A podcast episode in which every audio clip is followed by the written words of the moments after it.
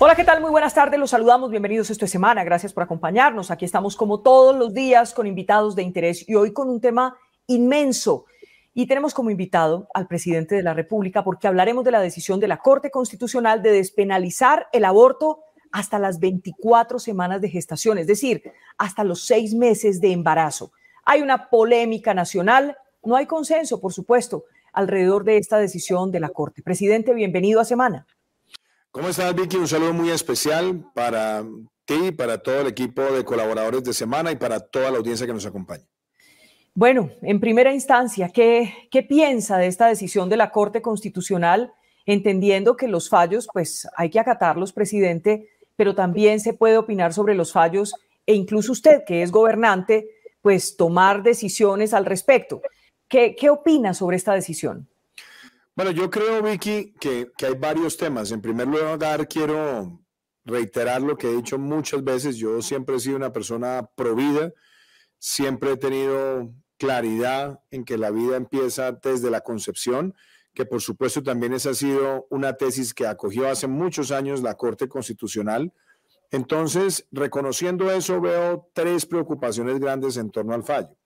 La primera, que se está cambiando el principio de cosa juzgada constitucional, porque los temas que fueron el fundamento de este análisis son los mismos de la sentencia 355 del año 2006, que había establecido tres causales excepcionales para interrumpir el embarazo, como era malformación genética no compatible con la vida, peligro en la vida de la madre o que fuera un embarazo derivado de una situación de acceso carnal violento o semejantes.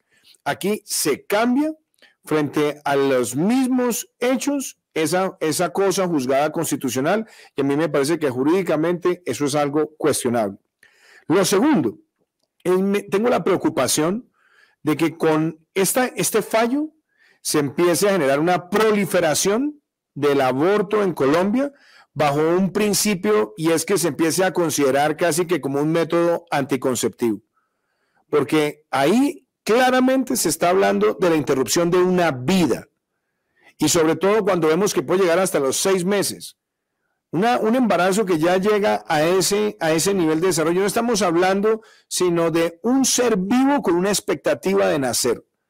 Entonces me parece que eso puede ser muy peligroso y mucho más en una sociedad donde abunda el machismo y donde en muchas regiones de nuestro país donde se presentan embarazos no deseados, se encuentra también que una de esas causas es que las mujeres muchas veces son estigmatizadas por sus parejas porque ellas les piden que utilicen un método anticonceptivo como por ejemplo el condón. Y me parece que dejar que esto adquiera esa condición es grave. Pero el tercer elemento, y creo el más importante, Vicky, es que cinco personas no pueden tomar una decisión frente a un tema que es de el resorte de las instituciones que representan a la sociedad. Creo que ahí se está sustituyendo una función que le corresponde al Congreso de la República y ese me parece a mí también un pésimo precedente para nuestro país.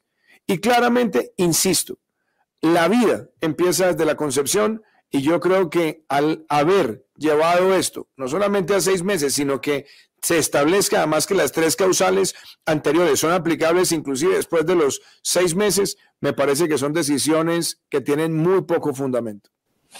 Presidente, quiero que miremos esos tres puntos que usted argumenta, pero antes déjeme preguntarle algo muy sencillo. Es decir, usted como presidente de Colombia, Iván Duque, no está de acuerdo con la decisión de la Corte Constitucional de despenalizar el aborto hasta las 24 semanas de gestación. Claro que no, Vicky, no estoy de acuerdo y no estoy de acuerdo sobre los fundamentos que he esbozado. Yo creo que ya el país había llegado a un nivel de consenso sobre causales excepcionales, que fueron las que se derivaron de la sentencia 355 del año 2006. Y yo creo que aquí lo que se está haciendo no solamente es pasar por encima de esa cosa juzgada constitucional, sino que además se está extendiendo en un periodo prácticamente hasta seis meses de gestación para que se pueda interrumpir sin causa alguna un embarazo. Y la vida empieza desde la concepción, entonces aquí claramente estamos viendo una alteración de ese principio y ese derecho a la vida. Pero adicionalmente, me parece que la controversia en torno a la libertad de elegir es otra muy distinta, sobre todo cuando se ha visto que en muchos países que han tenido desarrollos normativos de descriminalización o despenalización, se hace una gran campaña de pedagogía para que todas las mujeres en embarazo que estén contemplando una interrupción puedan ver que claramente se trata de una agresión a una vida y que se hace además una campaña previa de información, de pedagogía,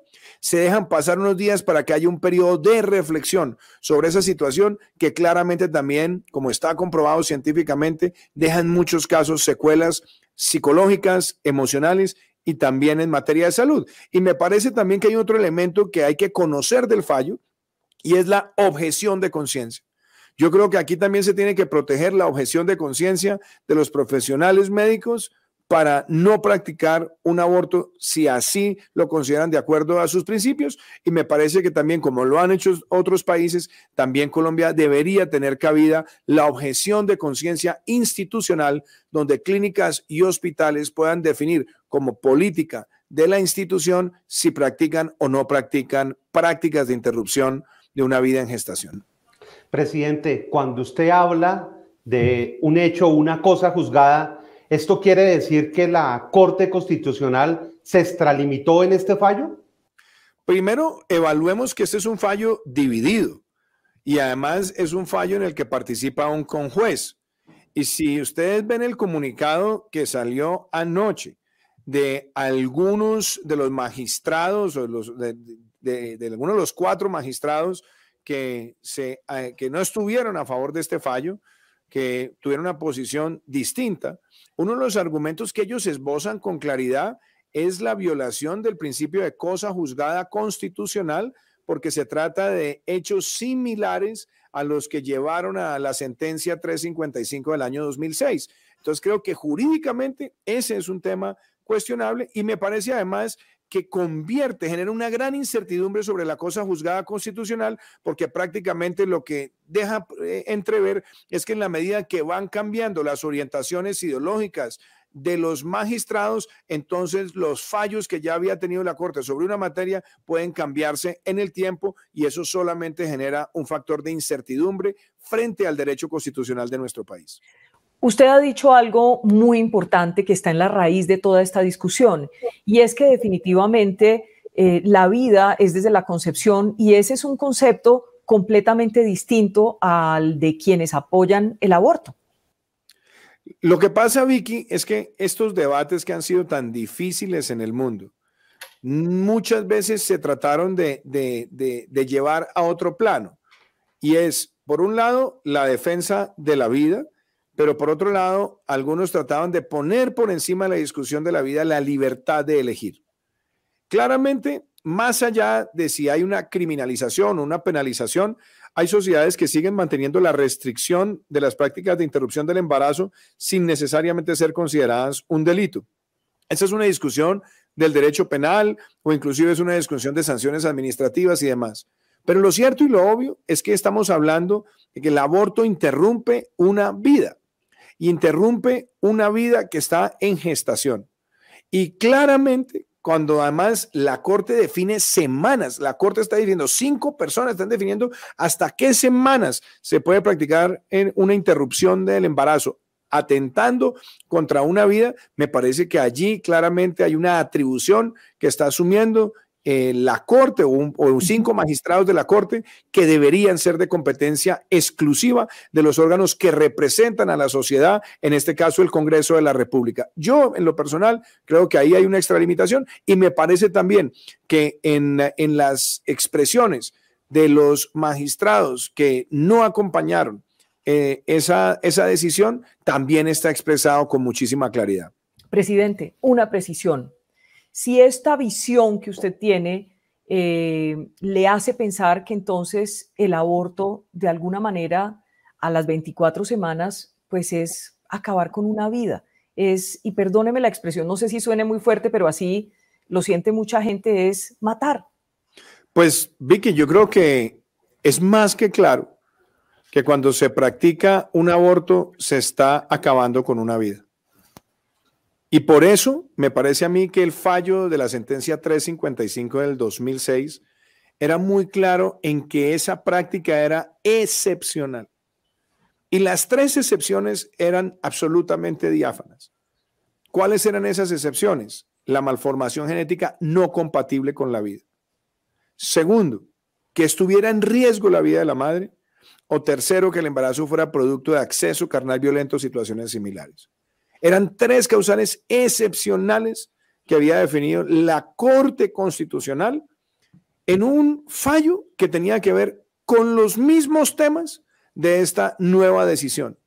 Y por lo tanto, los salvamentos de voto a mí me parece que son muy contundentes en cuestionar la modificación de la cosa juzgada constitucional. Y en lo que tiene que ver con la vida, también a mi modo de ver hay un cambio estructural cuando desde los albores de la Corte Constitucional se había reconocido que la vida empieza desde la concepción. Hoy yo creo que el debate sobre penalización o criminalización, ese debate se podía haber abordado de una manera totalmente distinta, porque se pueden seguir manteniendo las restricciones sin tener que ser considerado un, un crimen por parte de la madre gestante. Pero más allá de eso, yo creo que aquí hay un tema grave y es que un grupo reducido de personas, cinco personas, están tomando una decisión que en el caso más clarividente debería corresponder a esas instituciones que tienen un poder de representación de la sociedad en general para reglamentar los derechos fundamentales, como es el Congreso de la República. Y, precisamente, presidente, ¿por qué el Congreso de la República no legisla, no ha legislado sobre el tema? Entonces está en deuda con el país frente a este tema. ¿Por qué no lo hace? Yo creo que eh, primero hay que tener en cuenta de si realmente es que está en deuda o si realmente lo que el Congreso había mantenido como postura institucional había sido acogerse a esa disposición que le correspondía también eh, en el fallo de, de 2006, que es mantener esas circunstancias excepcionales. Y tal vez en eso, sí, tal vez en eso faltó reglamentación desde hace muchos años en el país. Pero lo cierto es que el órgano competente para reglamentar los temas asociados con derechos fundamentales debe ser ese constituyente delegado del constituyente primario, en este caso el Congreso de la República.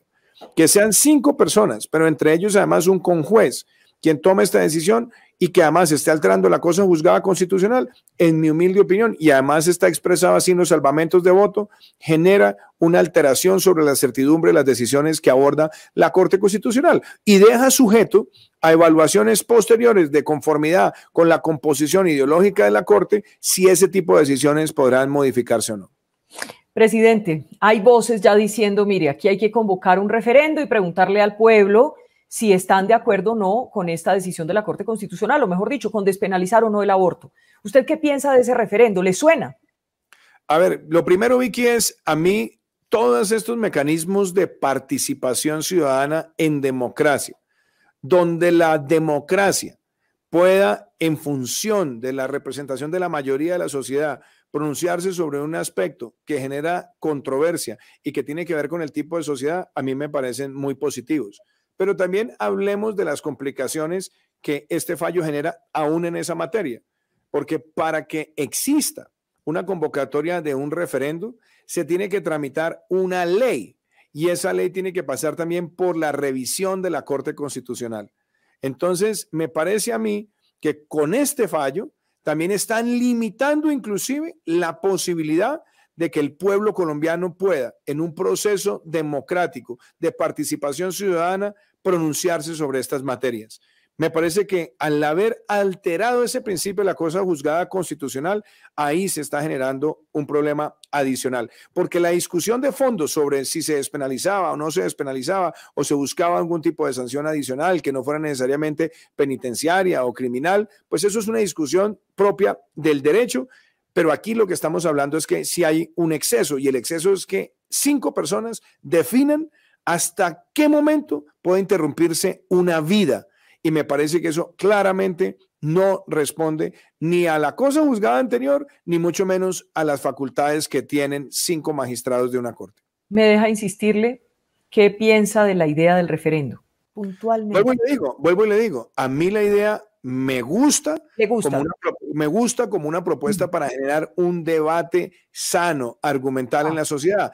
Pero vuelvo y le explico, Vicky, que la decisión que se ha tomado toda vez que un referendo requiere de una ley y esa ley de una revisión de la Corte, me parece que esta decisión también está limitando los mecanismos de participación ciudadana sobre esta materia. Le va a parecer rara esta pregunta, presidente. Además, porque seguramente quienes nos vean me van a criticar por hacérsela, porque usted sabe que no se puede gobernar con la Biblia debajo del brazo, es lo que dicen algunos. Sin embargo, le quiero preguntar, usted como católico, que todos sabemos que es católico, ¿cómo se siente con esta decisión frente a su intimidad religiosa? ¿Cómo se siente frente a ese Dios en el que usted cree? Quisiera compartirnos esa, ese sentimiento. Pues mire, Vicky, yo, yo le, le cuento. Sobre este tema, yo siempre tengo absoluta claridad que hay que saber separar el gobierno de las convicciones religiosas de los gobernantes. Yo soy una persona de fe. Eh, predico mi fe, me siento orgulloso de mi fe, pero yo siempre cuando abordo estos debates no los hago ni sobre prejuicios, ni sobre convicciones, ni mucho menos sobre apegos de carácter religioso. Yo parto de una evidencia científica y es la vida empieza desde la gestación. Yo tengo la, alegría con, mi esposa de que somos padres de, de tres hijos y yo recuerdo desde los primeros momentos de esa gestación, cuando empezamos a escuchar los latidos del corazón, como para nosotros es la significación de una vida que está en evolución. Entonces, en mi convicción como, como persona provida, a mí me parece que hay que tener mucho cuidado en que esta decisión no termine convirtiéndose en la proliferación del aborto en Colombia y lo que es aún más grave, que termine trivializándose, banalizándose y considerándose en un mecanismo anticonceptivo. Porque claramente aquí tenemos todos que proteger la vida. Entonces, cuando usted me hace la pregunta, yo separo, pero en mi concepción de la protección de la vida, sí tengo ahí una preocupación de fondo. Y me preocupa que dado los niveles de machismo tristes que hemos tenido históricamente en Colombia, se empiece a considerar la práctica del aborto casi que como un, un recurso de primera instancia cuando se presenta una situación de embarazo no deseado. Por eso muchos países, antes de cualquier decisión que tenga que ver con una interrupción del embarazo, lo primero que buscan es mostrarle a esa madre gestante que ahí lo que se está haciendo es apagar una vida y que el apagar esa vida puede tener secuelas, secuelas sentimentales, emocionales y por supuesto también psicológicas y médicas. Y usted dice una cosa muy importante, usted es papá. Jairo Lozano, que está aquí con nosotros en esta entrevista, es papá, yo soy mamá. Y la verdad es que un bebé a los seis meses eh, de gestación, presidente, es que patea durísimo. Eh, cuando uno mira lo que hace un, un bebé a esa edad, parpadea, ya produce insulina a su páncreas, pesa casi 700 gramos, es grandecito, o sea, hay gente que ha nacido a esa edad y ha podido vivir y ha podido hacer una vida normal. Las cifras del porcentaje de, de personas que nacen a esa edad y que salen adelante realmente es muy, muy alto. Pues no solamente eso, Vicky, sino que volvemos a un cambio muy de fondo en el país. Las causales de interrupción de una vida en gestación eran excepcionales en Colombia hoy ya no son excepcionales. Hoy hay una, una libertad total hasta la semana 24 para poder aplicar una interrupción de la vida. A mí eso me parece grave. Y por eso me parece que también debemos defender la objeción de conciencia. Porque no se puede obligar al personal médico a practicar una interrupción de la vida que sea contraria a sus convicciones. Y por otro lado, también me parece que es importante habilitar en nuestro país la objeción de conciencia institucional, porque claramente aquí no solamente se rompió ese principio de excepcionalidad de una cosa juzgada del año 2006, sino que se está habilitando hoy en día una práctica generalizada. Y lo aún más complejo es que se están permitiendo que las tres causales anteriores se apliquen también después de los seis meses. Me parece que ahí hay a todas luces no solamente una usurpación de funciones que le corresponden al Congreso de la República, sino que se está entrando en una materia muy delicada y no lo estoy diciendo solamente yo. Eso está en los salvamentos de voto de los magistrados que con mucha claridad y con mucha pertinencia expusieron sus argumentos. Y usted tocó un tema muy importante que abre una nueva línea, presidente, que es la objeción de conciencia. ¿Qué pasa precisamente si un médico, por sus creencias, dice que no practica ese aborto? Por favor, háblele a los médicos, háblele a los médicos. Es que yo creo que ahí es donde está la situación más delicada. ¿Por qué? Porque antes, con la sentencia 355 del 2006, la situación era excepcional y eran tres causales excepcionales. Y digo, de esas tres causales había dos que son muy, muy claras. Una, que era malformación genética no compatible con la vida. Es decir, que la malformación genética de esa vida en gestación no le garantizará a, ese, a esa vida en gestación prolongarse después del nacimiento. Por eso era excepcional. El segundo elemento era peligro en la vida de la madre, que desde el punto de vista médico tiene además un fundamento ético, que es proteger también una vida que existe. Y el tercer elemento, que tiene que ver mucho más con un entorno de carácter social, era que fuera un embarazo derivado de acceso carnal violento, violación o circunstancias similares. Esos tres elementos de excepcionalidad eran muy claros y ya el país tenía un nivel de consenso. Ahora bien, eso se cambia hoy y se convierte ahora en una práctica generalizada donde se puede interrumpir cualquier vida en gestación sin razón alguna hasta la semana 24.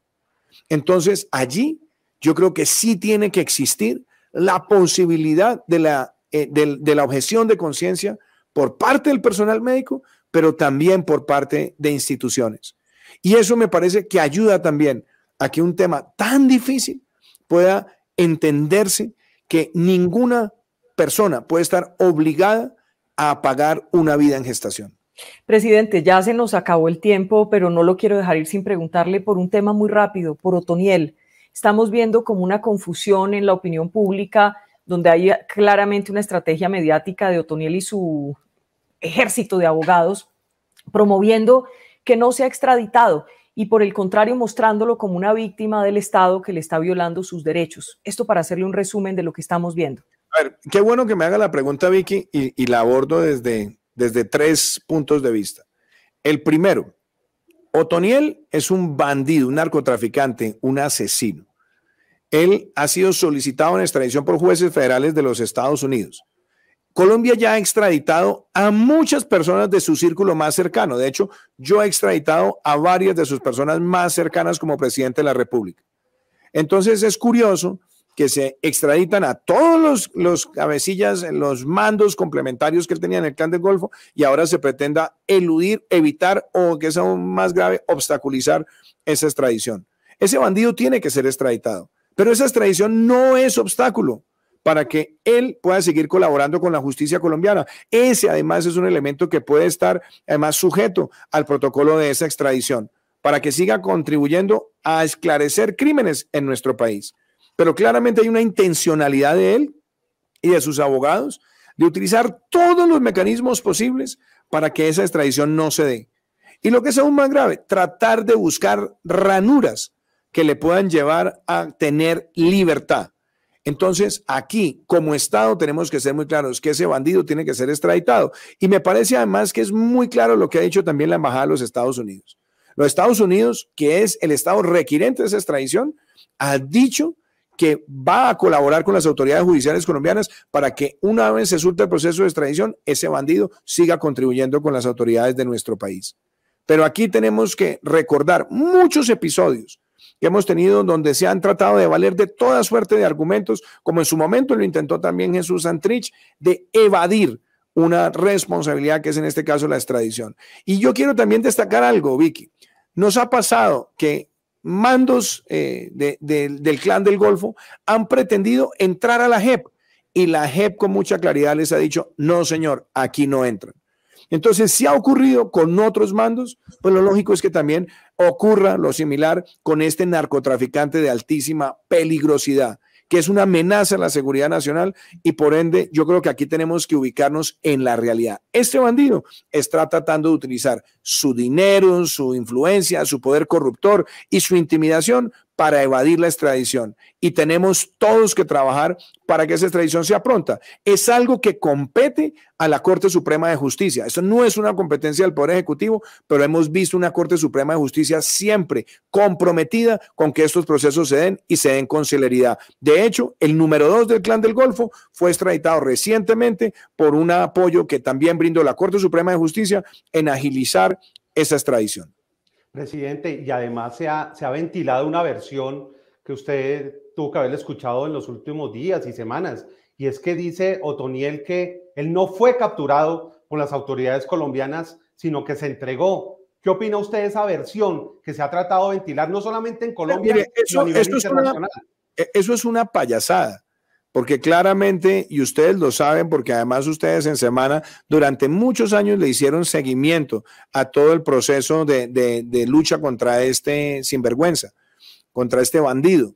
Y de hecho fueron muchos meses que nos tomaron a nosotros ubicarlo y ubicarlo con precisión. De hecho, el día en que fue capturado ese criminal, ese día perdimos a uno de nuestros hombres, a uno de esos héroes de la patria.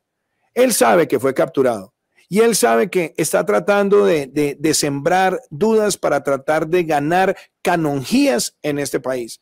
Así que él sabe cómo fue capturado y él sabe además que fue sorprendido por el heroísmo y el trabajo de nuestra fuerza pública. Y además Aquí contamos también con el apoyo de organismos de inteligencia internacional que saben cómo trabajamos en la colaboración para dar con esta captura. Y ahora lo que compete es que este criminal sea extraditado y pague sus delitos de narcotráfico y una vez concluya su sentencia de narcotráfico, venga a Colombia a cumplir las sentencias que tiene pendiente con la justicia colombiana y que no utilicen eso políticamente, presidente. Es que recordemos, como usted lo decía, lo de Santrich los mismos que defendieron a Santrich de alguna manera están defendiendo a Toniel. ¿Y qué pasó con Usted, usted se acordará. Usted se acordará. Terminó volándose y luego pues quedó en impunidad total todo lo que hizo.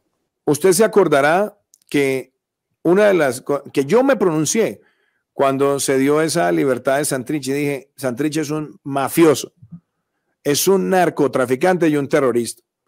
Y vinieron muchísimas críticas a lo que yo había manifestado, que cómo me atrevía yo a decir eso sin que se surtieran los procesos. Era un bandido. Y después se voló y se voló a crear un grupo terrorista en Venezuela. Pero afortunadamente, como dicen ahí, le llegó su Nochebuena. A ese sinvergüenza le llegó también eh, la contundencia. Y ese sinvergüenza salió de circulación. Entonces me parece a mí que estos criminales tarde que temprano siempre recibirán su merecido. En este caso, lo que procede es la extradición de Otoniel. Jairo, dígale rápido que me toca despedirlo, por favor. presidente, eh, ¿Otoniel debe o no debe entrar a la JEP? En mi opinión, no, Jairo, pero eso es una decisión que la tiene que tomar la JEP. ¿Por qué le digo que no? Porque es un narcotraficante.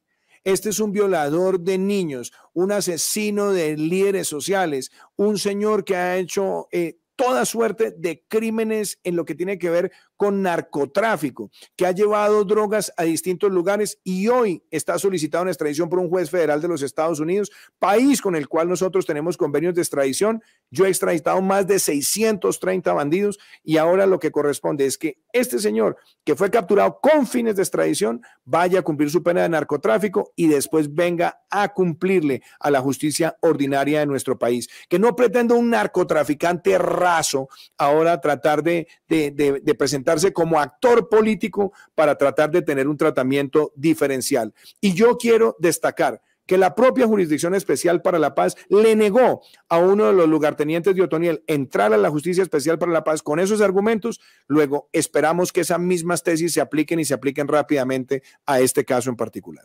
Presidente, pues mil gracias por acompañarnos, por regalarnos estos minutos de su agenda que hoy está full, pero gracias porque estos son temas de interés nacional. Esperemos a ver qué ocurre y, que a Otoniel se lo lleven, pero rápido. Mil gracias. Así es, Vicky. Muchísimas gracias. Buen día para ustedes. Un feliz día.